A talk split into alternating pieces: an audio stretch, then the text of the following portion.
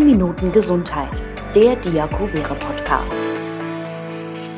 Hallo und herzlich willkommen zu einer neuen Folge unseres Diakovere Podcast 15 Minuten Gesundheit. Heute möchte ich Frau Dr. Nina Sauer bei uns im Diakovere Studio begrüßen.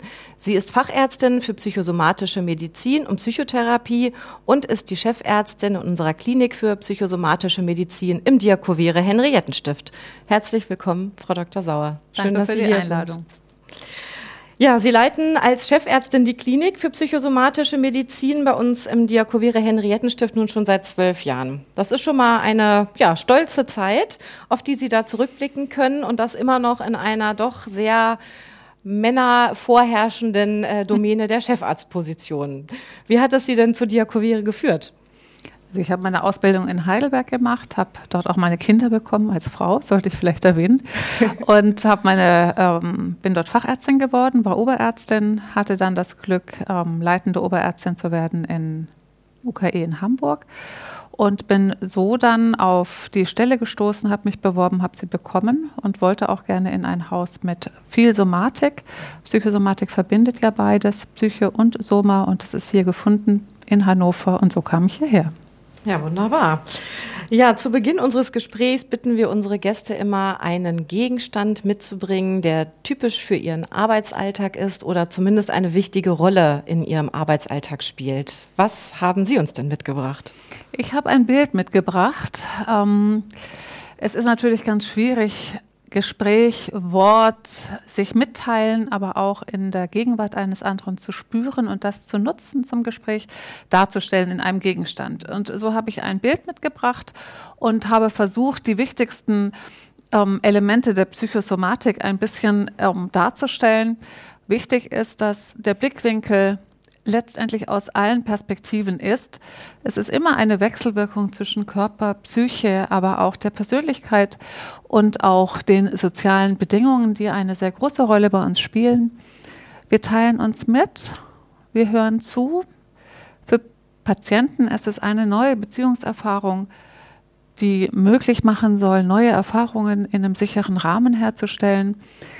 Es geht darum, dass ein Patient für sich Selbstwirksamkeit ähm, entwickeln kann und darüber auch sich selbst besser erkennt und auch beruhigen kann. Das sind wichtige Punkte der Psychotherapie, aber auch Affekte, das sind Emotionen und Gefühle wahrzunehmen und zu steuern, um so alles, was sich körperlich ereignet hat, was zu uns geführt hat, aber auch seelisch zu verstehen und zu bewältigen.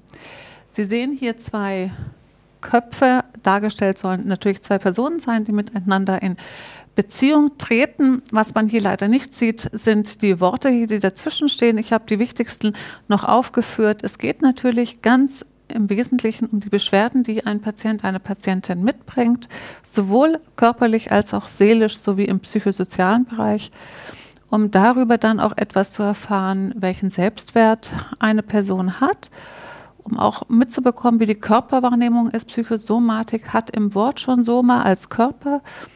Natürlich geht es auch darum, wie gehe ich mit Konflikten um, mit mir, mit anderen oder auch mit dem Arbeitgeber. Aber es geht eben auch um den Konflikt mit mir. Wie kann ich kommunizieren mit anderen, mit mir? Immer auch die Bezug auf sich selbst und wie gut kann ich Bindungen eingehen und welche Bindungserfahrung bringe ich mit in die Therapie. Und all das fließt ein. Und für die Psychosomatik ist es eben wichtig, dass die Bindung zum eigenen Körper, die Bindung zu sich selbst eine wichtige Rolle spielt. Und unser Medium ist das Wort, ist das Verstehen, das Wahrnehmen, das Fühlen.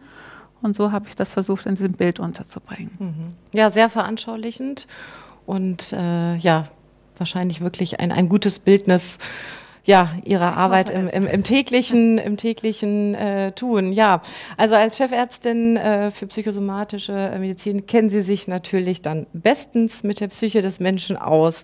Ähm, ja, das ist auch eigentlich heute unser Thema Corona oder auch Langzeitfolgen von Corona. Das äh, ist ja wirklich gerade auch einfach sehr auf, auf die äh, psychische äh, Belastung auch ausgerichtet. Darüber wollen wir heute auch sprechen. Ähm, und ja, mittlerweile ist es eigentlich auch ein Thema, was uns alle in irgendeiner Form belastet. Ähm, ja, würden Sie denn aus, aus fachlicher Sicht auch sagen, wie sehr schlägt denn mittlerweile Corona uns wirklich aufs Gemüt? Also wir sind mittlerweile ja im dritten Jahr. Ähm, was ist da so Ihre Einschätzung? Natürlich ist es wie bei vielen Erkrankungen so, es gibt Personen, die sind sehr psychisch auch stabil und können sowas ganz gut aushalten. Corona ist aber etwas, was uns alle erwischt, ob jung, alt, ob Psychotherapeut oder nicht Psychotherapeut, im ärztlichen Bereich tätig oder nicht. Und es ist letztendlich unbeherrschbar. Es kam aus dem Nichts heraus und ähm, die Idee, es ist auch schnell wieder vorbei, hat sich ja auch ganz zügig wieder beigelegt. Das heißt, es begleitet uns noch weiter. Wir haben jetzt diverse Wellen erlebt, immer wieder neue Viren. Das heißt, die Gefahr, dass wir selber erkranken, dass nahe Angehörige erkranken, ältere Personen erkranken, aber auch Kinder erkranken, ist allgegenwärtig und, und bedroht uns in verschiedener Art und Weise. Und alle Folgen sind ja enorm, ob vom Homeoffice bis hin wirklich zur Hospitalisierung, Intensivmedizin.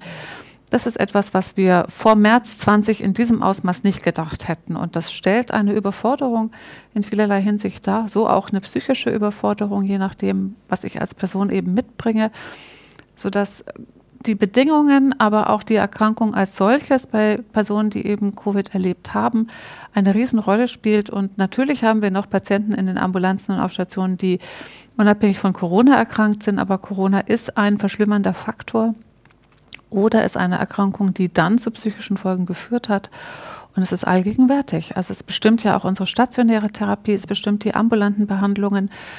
Also es ist etwas, was wir so nicht einfach mal abstreifen. Ja. Können Sie da ja so eine Art Nebenwirkungsliste schon so jetzt erfahrungsgemäß äh, anführen? Was, was sind so typische Symptome, die Menschen äh, ja da äußern? Also wenn jemand akut erkrankt ist, da würde ich mal eine Klammer drum machen, da darf man eigentlich auch alles haben. Aber wir reden ja über Long- und Post-Covid. Das geht eben darum, wenn jemand über drei Monate hinweg Symptome entwickelt, die dann auch noch weiterhin persistieren. Und sehr, sehr häufig sind eben ausgeprägte Müdigkeit und Erschöpfung. Die wird körperlich als auch psychisch erlebt, auch geistig, indem man ineffektiv denkt, seine Aufgaben nicht bewältigt, längere Zeit braucht. Es ist aber auch klar Schlafstörungen, Konzentrationsstörungen, Ängste, Depressionen. Und wir wissen, dass diese Erkrankungen im Vergleich zu gesunden Populationen häufiger sind, weil Klar, Depression, jeder vierte, fünfte Erwachsene in der allgemeinen Bevölkerung erlebt im Leben mal eine Depression. Insofern muss man da gucken, hat das was mit allgemeinem Lebensrisiko zu tun oder mit Corona, aber es zeigt sich, dass die Unterschiede deutlich sind und dass Corona und gerade die längere Infektion oder die dann nach einer Infektion wieder auftretende Symptomatik klar mit Corona zusammenhängt. Und man weiß, in Deutschland sind es fast eine halbe Million, die nach einer Infektion jetzt auch dann länger psychische Symptome entwickelt haben. Und das ist schon nicht ganz wenig. Ja. Wer ist davon konkret betroffen? Sind das nur Menschen, die wirklich infiziert waren mit dem Coronavirus? Oder ähm, ja, geht es da auch einfach um psychische Spätfolgen für Nicht-Betroffene, neben den äh, ja ohnehin eventuellen physischen äh, Folgen einer Erkrankung? Vielleicht bleiben wir erst beim ersten. Also wenn jemand erkrankt war, sind das weibliche Geschlecht, auch wenn man es nicht gerne hört, ein Risikofaktor. Ähm, wenn man sehr schwer erkrankt war, wenn psychische oder körperliche Vorerkrankungen vorliegen, das sind Risiken, die dann Long-Covid eben auch begünstigen. Es sind aber auch Erkrankungen wie zum Beispiel Diabetes, Kardiorenale, also Kranken, äh, Herzerkrankungen, Bluthochdruck, aber auch Nierenerkrankungen können es begünstigen. Ähm, das sind erstmal die Risiken. Es gibt eine Untersuchung und da hat man geschaut, was wird, wie viele Symptome werden berichtet von Patienten, die Corona hatten im Vergleich zu denen, die nicht Corona hatten. Und ähm, es zeigt sich, dass die Patienten ohne Corona deutlich mehr Symptome berichtet haben.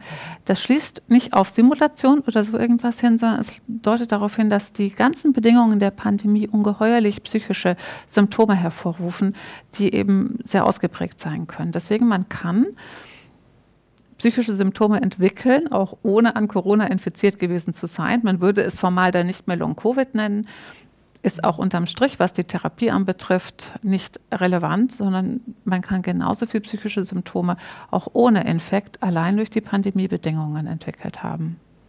Ja, und nicht nur die Erwachsenen, sondern auch die Kleinsten ähm, ja, unter uns, die Kinder, die mussten durch Corona ja auch schon wirklich viele Einbußen und Einschränkungen im gesamten Tages- und Lebensablauf erfahren. Wie unterscheiden sich denn die, ähm, ja, also die, die psychischen Corona-Folgen, ob jetzt aktiv oder passiv, ähm, von Kindern zu denen von Erwachsenen?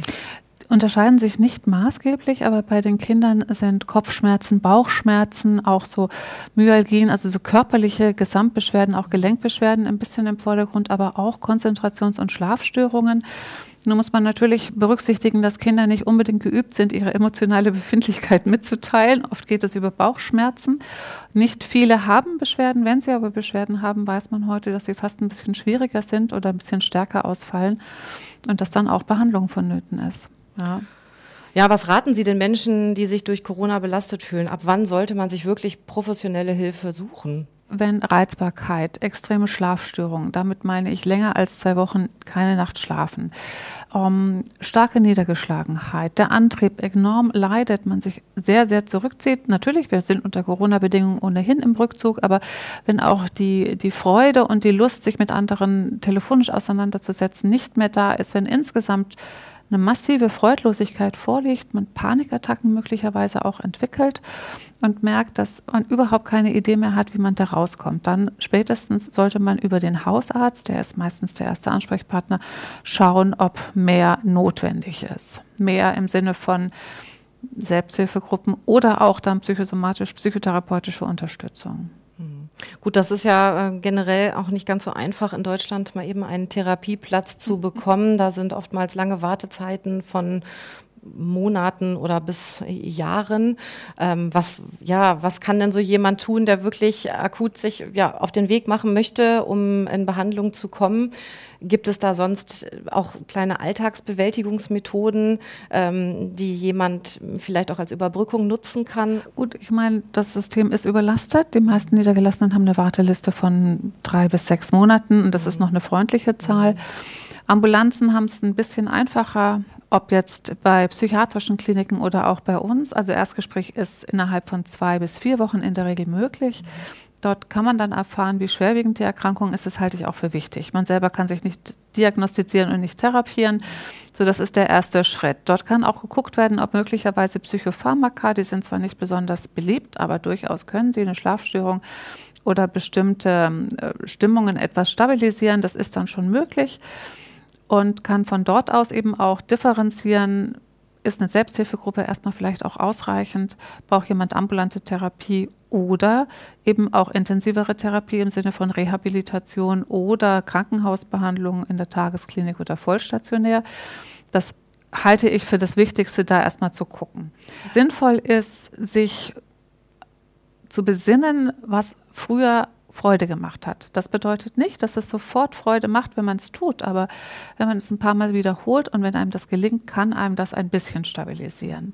Der Blick nach innen und sich einfach der letzten, sagen wir mal, fünf bis zehn Jahre besinnen, schauen, was ist mir gut gelungen, was macht mir Freude, was ist etwas, was mich ähm, ausmacht, was mich auch interessiert und sich daran in kleinen Schritten von heute auf morgen entlang zu hangeln. Natürlich ist es gut, rauszugehen und zu schauen, dass man sich ein wenig bewegt. Aber das sind alles keine Sachen für Psychotherapie. Also das, es sind kleine unterstützende Maßnahmen, die helfen. Telefonate ähm, regelhaft machen, sich vielleicht auch ein bisschen einen Stundenplan für die Woche zu machen, gerade wenn man im Homeoffice ist und keine äußere Struktur hat. Das sind Dinge, die können helfen. Es gibt natürlich auch telefonische Unterstützungen.